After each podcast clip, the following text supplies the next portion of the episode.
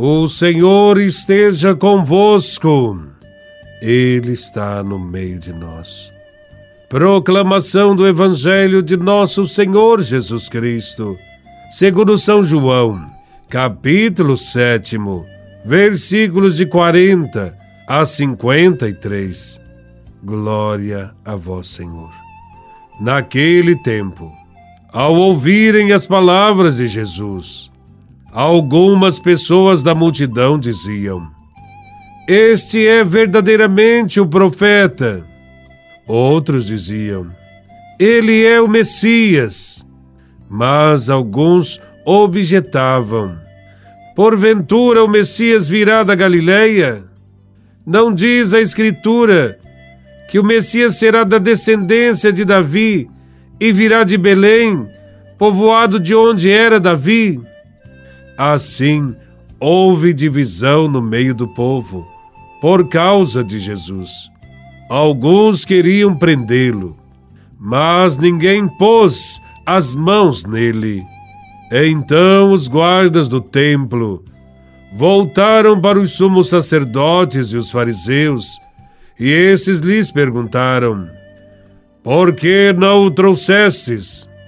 Os guardas responderam: Ninguém jamais falou como este homem. Então os fariseus disseram-lhes: Também vós vos deixastes enganar? Por acaso alguns dos chefes ou dos fariseus acreditou nele? Mas essa gente que não conhece a lei é maldita.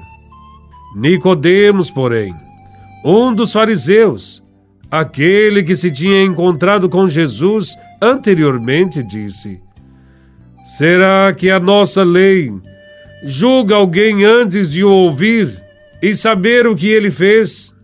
Eles responderam: Também tu és Galileu, porventura? Vai estudar e verás que da Galileia não surge profeta. E cada um voltou para sua casa. Palavra da salvação. Glória a vós, Senhor.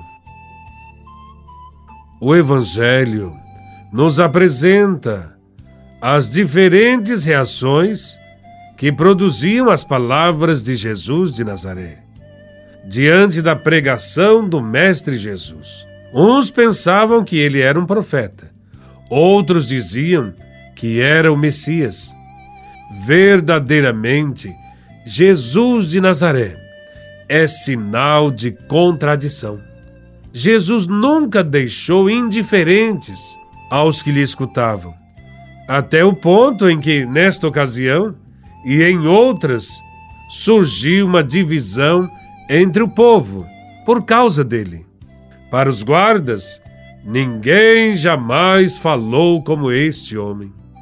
De fato, as palavras de Jesus são diferentes são cheias de sabedoria. Não são palavras vazias, cheias de soberba e falsidade. Se suas palavras provocaram divisão entre seus ouvintes, com maior razão, suas obras também provocaram assombro, admiração, também crítica, murmuração, ódio, divisão. Jesus falava a linguagem do amor, da solidariedade.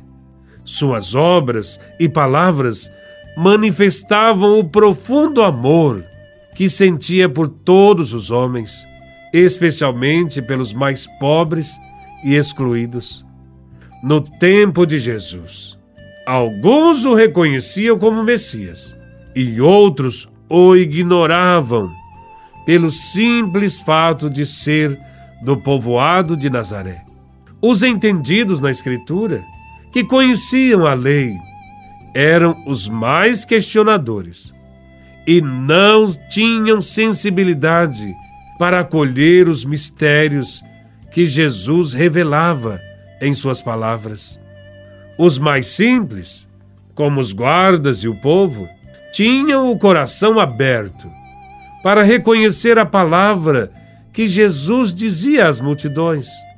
O simples fato de terem tido uma experiência com Jesus abriu-lhes os olhos e os ouvidos para acolherem o enviado de Deus. Os sábios, os doutores da lei, que se diziam conhecedores das Escrituras, não o aceitaram, alegando que da Galileia nunca viria o Messias. Hoje também, as coisas acontecem na mesma proporção. Muitos de nós, e às vezes até os que são instruídos nas Escrituras, não entendem a verdadeira missão de Jesus e por isso só o acolhemos em alguns momentos da nossa vida, porque necessitamos dos milagres que ele pode realizar na nossa vida. Em outras ocasiões, não compreendemos quando a sua palavra nos manda fazer e agir ao contrário daquilo que a nossa natureza pensa. Os mestres da lei conheciam as Escrituras, mas não acolheram Jesus. Assim também acontece conosco. Estudamos as leis, conhecemos a história, porém, se não tivermos uma experiência pessoal com Jesus, o encontro com Sua palavra, que faz vida na nossa vida, não o acolhemos como nosso Salvador. Corremos o risco de viver uma religião fria, apenas de aparência, e por não conhecer o amor de Deus, ferimos os nossos irmãos e irmãs, negando o mandamento do amor ao próximo. Por não conhecermos o Deus misericordioso pregado por Jesus, nos dividimos e nos apegamos às coisas que não têm muita importância. Muitos são os que o seguem equivocadamente, movidos por interesses particulares e interpretações erradas da palavra de Deus. E isso provoca desunião, intriga, briga. Que o Senhor nos ajude a acolher a boa nova trazida por Jesus de Nazaré e que o amor a Deus e aos irmãos seja de fato uma experiência diária em nossa vida de fé. Louvado seja nosso Senhor Jesus Cristo, para sempre seja louvado.